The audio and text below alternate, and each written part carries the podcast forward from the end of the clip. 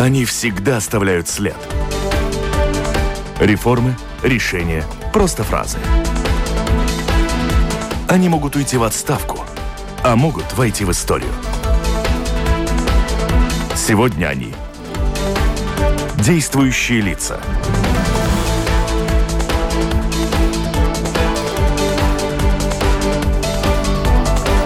Здравствуйте. И программа «Действующие лица» сегодня работает уже из новой студии. Сможет ли, сможет ли латвийское общество и латвийское здравоохранение справиться с проблемами наступающей осени и угрозой третьей волны распространения COVID-19? Об особенностях работы скорой помощи в таких непростых условиях мы говорим сегодня в программе «Действующие лица». У нас с вами в гостях директор службы неотложной медицинской помощи Лена Ципула. Здравствуйте. Здравствуйте. Оператор прямого эфира Регина Без Березине. А вместе со мной в студии э, работает Маркета Спрансман и главный редактор еженедельника МК Латвии Кристина Худенко из новостного портала Делфи. Она на телефонной линии. Здравствуйте, коллеги. Здравствуйте. Ну, а у микрофона автор ведущая программы журналист Латвийского радио 4 Валентина Артеменко. И слушатели тоже могут э, подключиться к нашему разговору с своими вопросами. Присылайте их по электронной почте с домашней странички Латвийского радио 4. Сделать это достаточно просто. Итак, угрожающие какие-то новости день за днем поступают. Вчера в больнице поступило 596 заболевших ковидов. Это очередной э, рекорд. Вот по данным вашей службы неотложной помощи, как выглядит картина? Просто нам ее охарактеризуйте уж лучше вас никто не знает. Но на данный момент мы видим, что так же, как э, заболеваемость каждый день э, становится все больше, так и все больше становится тех вызовов, на которые мы приезжаем и которые связаны с COVID-19. И если смотреть, как быстро это происходит, то каждую неделю э, в среднем 10 больше вызовов, чем предыдущую. Да? То есть, если прошлой неделю мы отправляли, исполняли вызовы где-то 40 в день, которые были связаны с COVID-19, уже когда надо больному вызывать нас, ехать в больницу, то на этой неделе это уже более 50 вызовов каждый день. И практически всегда, если вас вызывают, это всегда вы везете в больницу. Ну или за редким исключением, когда вы все-таки понимаете, что может быть и не так. Э, всегда не везем, потому что мы смотрим э, на общую ситуацию. Конечно, э, осматриваем пациента, принимаем решение, но возим в больницу где-то 60-70% от всех больных, которым мы выезжаем на вызовы. И если, чтобы охарактеризовать, насколько эти цифры угрожающие, если можно так сказать, как выглядят э, возможности доставить в больницу, куда их принимают. Есть какие-то приоритетные на этот раз теперь тоже вот везете в такую-то больницу, и там уже полным полна коробочка в такую. Сейчас можно сказать, что все больницы уже переходят э, в такой режим повышенной готовности и подготавливают эти койки, чтобы могли э, принимать больных. Э, Еще две недели назад это были только три больницы, которые занимались пациентами COVID-19, то на этой неделе это уже более семи больниц, на которых мы везем пациенты. И можно сказать, что достаточно быстро наполняются те койки, которые больницы э, ну, для этого находят в своих ресурсах. И можно сказать, что да, каждый день э, эти больницы наполнены где-то на 80%. Э, есть больницы, которые сегодня думают, как на завтра, на, на выходные опять найти возможности открыть новые койки для COVID-19. По регионам есть какое-то представление? Ну, за исключением, да, конечно, в основном все эти данные по Риге, больше всего заболевающих, потому что здесь население больше, а по регионам, если посмотреть, где больше опасность? Можно сказать, что самый тихий регион это Курземский э, регион, э, но и в Латгалии, и в Видземском регионе очень небольшая заболеваемость, и там больницы наполняются намного быстрее, чем это происходит в Курземе. Каковы, возможно, последствия полного наполнения всех больниц? Ну, это всегда будет относиться к тому, что мы будем э, выбирать, э, какие пациенты мы будем э, лечить в первую очередь и каких пациентов мы будем откладывать на потом. Такой же принцип, в принципе, работал и в предыдущую волну, когда мы решали вопрос на то, чтобы планированные пациенты, хронические больные, они не попадали вовремя в больницу, и чтобы мы могли всем, которым нужна неотложная помощь, в том числе и пациентам с COVID-19 оказать необходимую помощь и лечение. Говорят, что штамм э, Дельта очень сильно ударил по детям. Дети и подростки болеют больше. Какие ваши данные о заболеваемости в этой группе населения? И вообще возрастной этот меняется? Ну, в эту волну действительно немножко больше детей, но надо учитывать то, что и скрининг производится намного больше, чем в предыдущую волну, и мы, может быть, и больше видим этих э, ну, случаев.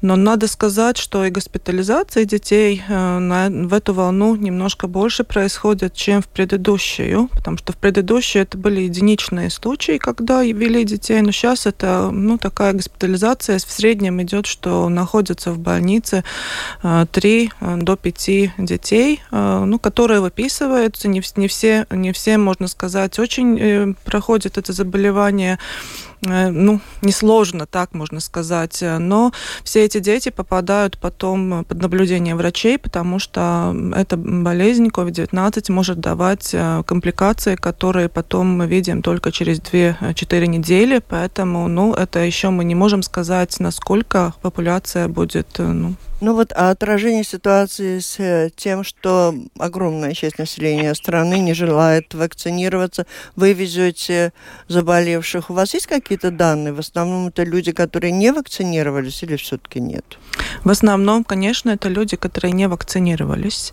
Но нужно сказать, что, конечно, бывают э, и такие случаи, когда это вакцинированные пациенты, но больше всего это связано с тем, что эти пациенты или э, хронические больные, у них много других болезней, и госпитализация не всегда происходит по поводу как раз протекания COVID-19, но того, что у них ну, ну, есть другие ухудшается общее здоровье и, не, и попадают в больницы. Я не знаю, можете ли вы ответить, но ведь огромные деньги, наверное, тратятся на спасение жизни людей и их оздоровление заболевших, в том числе не вакцинированных. Просто вчера смотрела сюжет на телевидении, был такой, да, а, организация онкологических больных, они выступили, ну, просто с такой, с такой информацией о том, что на а, приобретение лекарств, медикаментов наиболее современных, новых для них теперь вот приостановлено, нет на это средств. Эм, ну и, э, по-видимому, потому что в какой-то мере огромные деньги уходят на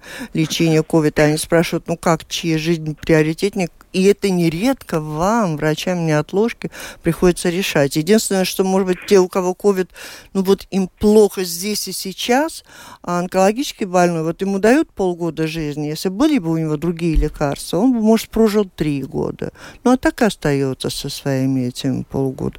Вот как вам приходится решать и о том, как выгорают ваши врачи?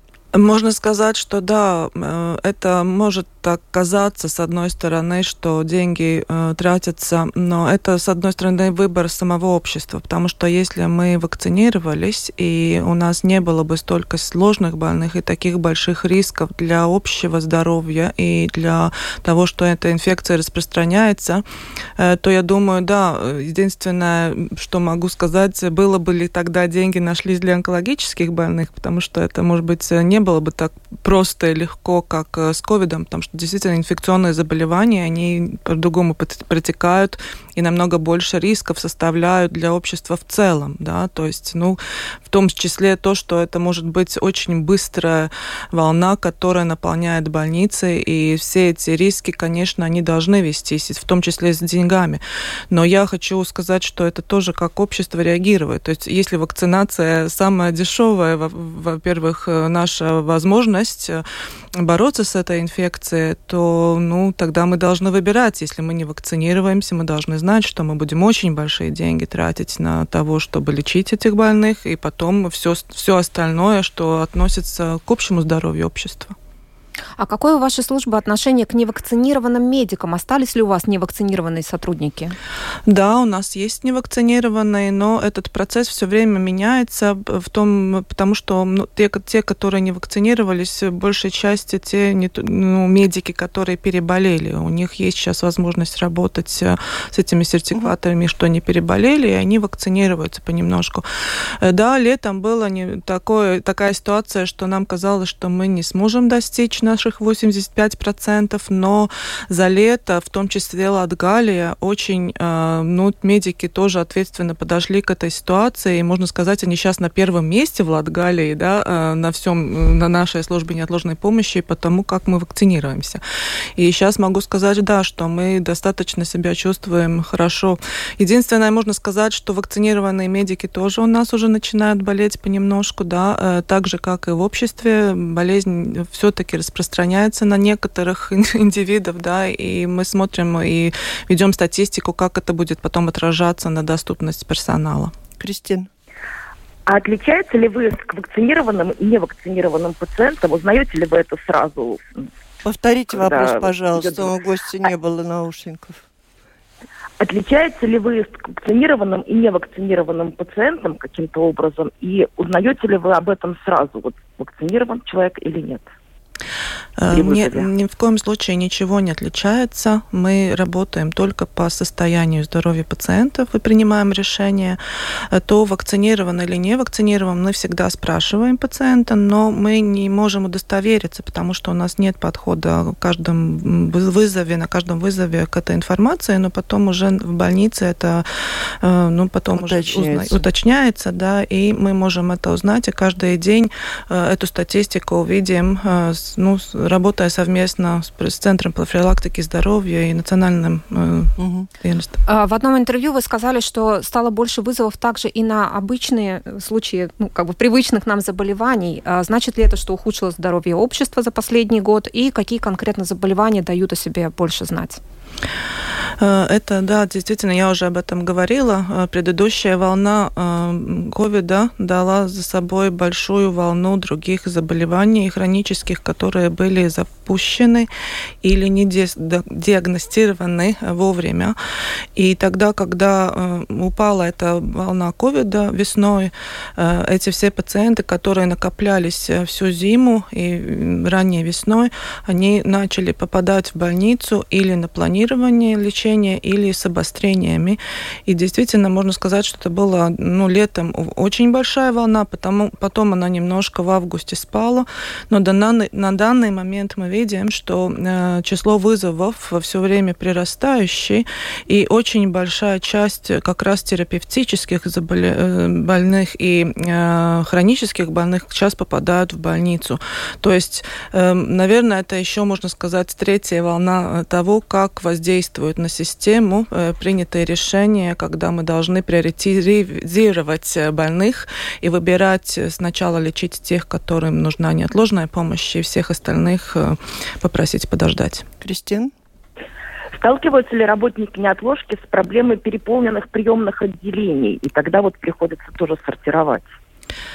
Ну, мы не занимаемся сортировкой, но мы э, все время следим э, за ситуацией на приемных покоях и смотрим, чтобы мы могли э, ну, всегда сдать пациента. Действительно, бывают ситуации, когда больницы на короткое время прекращают принимать больных, и тогда мы везем или в другую больницу, или принимаем другие решения. Такая ситуация была уже в некоторых больницах, и они делают все, чтобы опять перепрофилировать койки, чтобы всем была возможность. На данный момент нам удается вот эти ситуации все время э, решать.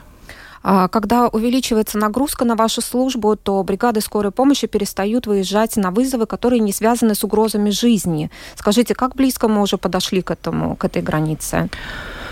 Можно сказать, что достаточно близко, потому что когда прирастают сейчас э, уже наши вызовы, которые связаны с ковидом, то есть мы должны намного больше одеваться, мы должны э, отвозить больных, длительные э, вызовы происходят, потому что мы вывозим, можно сказать, из одной больницы в другую, и вне, в рамках Риги это происходит, и, конечно, это отражается на нашу возможность ну, принимать все то число вызовов, которые которые, может быть, мы до этого принимали.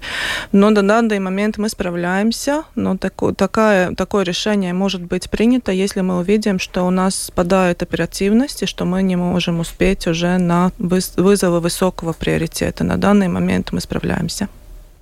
Кристин? Есть ли еще проблема необоснованных вызовов и берете, ну, за которые вот берут деньги? И в каких случаях это может быть? А, опять повторюсь, мы не берем а, деньги за вызовы, мы можем оказывать или не оказывать а, платную услугу, когда человек звонит 113, это необоснованный звонок, но мы выезжаем и оказываем платную услугу. На данный момент и уже... Но он уже об этом знает, что Да, это конечно, будет всегда знает, всегда mm-hmm. знает, потому что это обязательно должна быть галочка в том, что он информирован, что это будет платная услуга.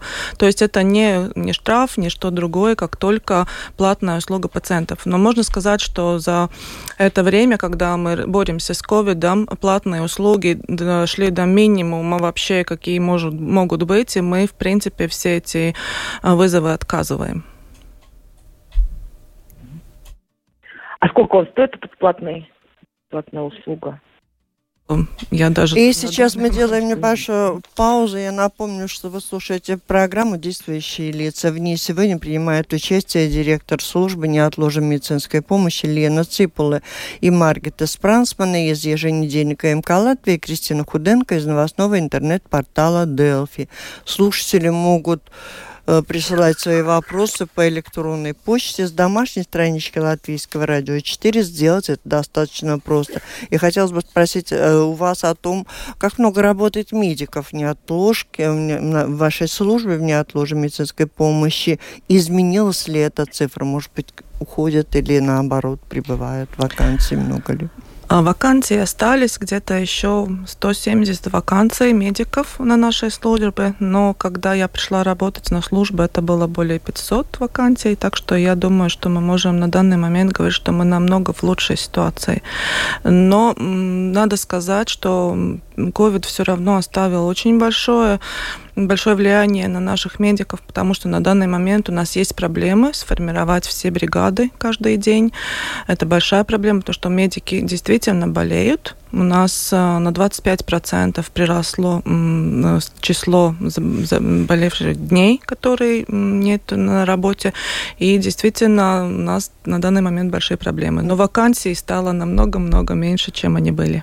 Ну, а есть какая-то угроза, что может случиться, что на вызов там не сможет поехать специалист? И нет, э, у нас э, то, что мы оказываем всю помощь, и бригады выезжают, э, но, конечно, есть сейчас уже вызовы, которые могут, может быть, ждать даже час. Бывают такие ситуации, но это более связано с ситуациями, когда они не неотложные вызовы, просто или хронически лежачий, больной, у него какая-то проблема, и чтобы мы удостоверились, что ситуация, ну, не критическая для того, чтобы вести в больницу, да, эти вызовы могут иногда подождать, но мы выполняем выполняем все вызовы, которые высокого приоритета, и выполняем вовремя на данный момент. А по регионам, если где-то удаленное место, говорят, у нас дороги ну просто очень плохие, а как же неотложки доезжают? Ну, мы всегда доезжаем. Конечно, бывают проблемы, особенно сейчас начинается осень. Осенью наши дороги намного хуже, да. чем, чем лето. Может быть, можем выехать. И, конечно, зимой это большие проблемы с того, снег э, ну, тырится или нет, да, то ну, мы выезжаем а есть, на а вызов. Есть, а есть у нас вертолет, если срочно надо кого-то доставить? Вот, а то мы ковид, ковид, у людей бывают такие несчастья всяческие. Ну, мы работаем, и с вертолетом тоже каждый год есть вызовы, которые мы выполняем. Это больше связано с вызовами в больницу, куда мы приоритетно э, везем пациента сначала, потом принимается решение, если его надо перевести в Ригу, и тогда уже э, работая вместе с НБС, мы вызываем э, и вертолет, и можем транспортировать пациента в Ригу. А какое-то время назад э, вы рассказывали о физическом нападении ковид-диссидентов на бригаду э, скорой помощи. А какой-то, может быть, вывод для себя сделала служба из этого случая и чем закончилось это дело? Ну, мы, во-первых, обратились в полицию, они сейчас работают, они запросили все данные, которые у нас есть по этому вызову, в том числе видео и аудио данные, которые у нас были. Ну, решение мы не знаем, какое пока будет, но действительно ситуация была очень неприятная. Медики чувствовали себя плохо после этого, да, потому что потом информация появилась и в соцсетях, и мы должны, наверное, думать, как защищать своих рабоч работников. Ну и думаем еще, как э, делать, может быть, какие-то боды камеры делать, потому что ну, защищенность наших э, сотрудников не всегда лучшим образом. Ну, ведь речь идет не только о ковид-диссидентах. Всегда ваша, ваша работа была опасна и связана с агрессией самых разных людей, психически нездоровых, и пьяных, и, и с, со всем этим. У нас есть возможность вызвать а, подмогу и на вызове, и э, в машине. Так что ну, эта система нам сейчас улучшена, что бригада может э, даже находиться в квартире и сообщить э, у нас есть система для того, чтобы сообщить, что есть какая-то угроза, и тогда полиция угу. всегда нам помогает, приезжает и оказывает помощь. Кристина. Кристина. Алло, ну давайте. А какое-то время назад вы говорили о том, что эмоциональная готовность врачей э, в больницах в вашей службе, она уже понижается, им тяжелее и тяжелее мотивировать э, э, себя на работу с новыми пациентами COVID-19, и эмоциональное выгорание случается у медиков. Скажите, чем это, по-вашему, может грозить самим пациентам? Что значит, ко мне приедет медик с эмоциональным выгоранием? Ну, выгорание – это два, две части, получается, в этом. То, что очень э, много и очень серьезно идет работа медика. И вторая – это ну, то, что мы видим, это как, знаете, убирать картошку, и со второго конца кто-то все время это высыпает, и опять надо заниматься этим. Мы очень ждали э, вакцину и очень ждали того, что эта осень к нам придет, э, ну, с, конечно, с волной, но не с такой большой, не с такими большими рисками. И, ну, на данный момент уже все смирились, но еще две недели назад было так, ну, действительно будет, ну, невозможно. И была такая, ну, немножко эмоциональная реальность. Но сейчас уже смирились, мы все собрались, поняли, что опять надо будет сделать эту работу и будем делать. Конечно, что если человек вы, выгорает, он не может настолько квалификационно вообще работать. Не только медик, но и руководитель, но и тот диспетчер, который принимает вызовы, потому что ну, это нормальные человеческие э, реакции организма всего, да, и, конечно, это может отражаться на, на пациентов, и поэтому важно об этом говорить, и поэтому важно говорить о том, что мы все ответственны за то, как мы выйдем из этой ситуации, и полагаться только на то, что наши силы медиков будут бесконечны, это неправильно. И я все время говорю, обществу надо понять, что это общая проблема, это не проблема медиков, это не проблема наших руководителей СЭЙ или министра кабинетов, да, это наша общая проблема, и всех это ну, понятно, что те, кто понял, те понял, а кто не понял, понимать не собирается. А у вас есть, э, вы можете понять тех, кто отказывается э, от понимания того, о чем вы говорите. Вот Мне очень трудно понять, потому что я каждый день вижу а, те ситуации, которые происходят, как заболевают молодые люди, как заболевают молодые мамы, как заболевают младенцы. Э, я это вижу, и мне очень трудно понять, почему люди выбирают все равно э, ну, этот путь. Когда болеют целыми семьями, да, и в семье могут уйти и бабушка, и дедушка одновременно, да, и это очень трудно понять. Но это действительно выбор, и если так говорится, то его надо уважать, если люди такое решение принимают. Ну, как-то хотелось бы понять, потому я думаю, может быть, вы, вы как-то поняли, э, чем определенно. Вот у меня тут два вопроса, правда, на латышском написано, попытаюсь как-то очень быстро перевести. Ну вот один из них связан с тем, что если вызывают скорую человек, который э, лежит на улице, и если он пьян, то каковы ваши действия? Вот говорят, что были свидетелями очень некрасивого отношения к такому Э, по поводу отношения я всегда говорила, если какой мой сотрудник делает что-то, что вам непонятно, как он может так поступить, если он переступает границы этики и профессионализма, то это обязательно надо нам говорить, потому что мы с этим человеком можем тогда работать. Но на улице эти, эти вызовы сейчас будут больше, потому что осень и зима всегда такая, ну, такое время года, когда эти люди действительно страдают э, э, всякими тоже проблемами, в том числе со здоровьем. Но мы всегда смотрим, они, э, в каком они состоянии, и тогда принимается решение, ему нужна госпитализация или надо вызвать полицию, которая потом занимается тем, чтобы отвезти его или в какое-то приют или как, чтобы они могли... То есть не оставляете, не оставите? Нет, оставлять на... вообще нет такой возможности. Э, на улице никто не оставляется. Но если он, конечно, сам э, говорит, что он никуда не поедет, но мы никого не везем. Второй вопрос. Вот э, спрашивает, если увозят скорая помощь человека в больницу, э, вправе ли кто-то, кроме родственников, получить информацию, в какую именно везут? Э, можно сказать, что эта проблема достаточно большая, но мы ее решаем так, что можно сейчас, если есть e-veselība, э, э, такая, такое место, где можно записать, кому надо, и можно передавать информацию как раз про этого пациента. И тогда, если вы звоните на нашу службу неотложной помощи, мы проверяем этого человека действительно, потому что не всегда указывается жена или муж, или это бывают и подруги, и соседи, и да, ну вот если не жена, не муж, а а, а То есть мы должны свериться с, с, тем, с той информацией, которая на e-veselība. Если эта информация не совпадает, мы не даем информацию, не вправе давать информацию любому, который позвонил. Так я не поняла. То есть не получит сосед Нет. и друг э, эту информацию? Нет, я еще раз говорю. Что вы там проверяете? Они должны записать, э, то есть сам пациент или его родственники с его ну, согласием. согласием записывают в veselība, кому можно давать информацию в случае, если с ним что-то происходит. Там находится и телефон, и персональные данные.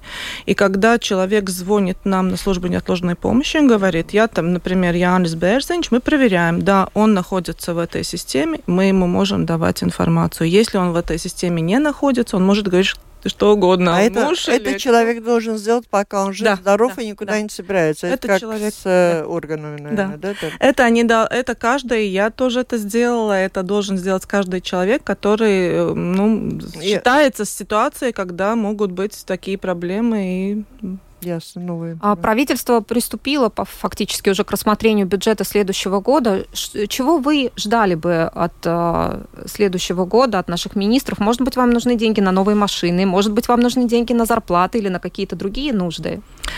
А, во-первых, мы получили а, деньги для новых машин на следующий год и будем и очень этим рады, потому что мы сможем обновить наш парк.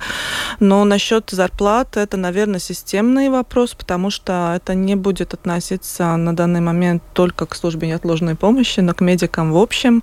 И, конечно, мы, как все медики, а, смотрим на то, чтобы ну, все те решения, которые уже принимались, исполнялись и впредь. И следующий год ну, будет тому повод, что мы будем видеть, опять будут исполняться или не будут исполняться те решения, которые были. Что касается зарплаты медиков, тут и слушатели а, этим интересуются, изменилась ли оплата труда, доплачивают ли что-то медикам неотложки за то, что они работают э, с теми, у кого COVID? Да, уже сейчас э, два года подряд можно сказать, даже три года подряд э, было, было повышение зарплат медиков э, на, мне кажется, 50-60% в общем э, приросла зарплата. И ну, получаем доплаты, работая с пациентами COVID-19. И служба неотложной помощи на первую волну было до 100% могли получать доплату медики. Ну, на данный момент это 50% самая высокая доплата, и она определяется ну, нагрузкой медика сколько он работает э, на вызовах. В свое время у медиков Латвии были проблемы со средствами защиты. Как сейчас обстоит ситуация? Ну, я хочу сказать, что на службе неотложной помощи такой проблемы не было. Был один момент, когда было очень много рисков, что мы не сможем закупить и не приедут наши маски, но они приехали. И я горжусь тем, что медики службы неотложной помощи все время работали на очень высокой возможности защитить себя. И на данный момент нам тоже все хватает, и мы готовы к новой волне.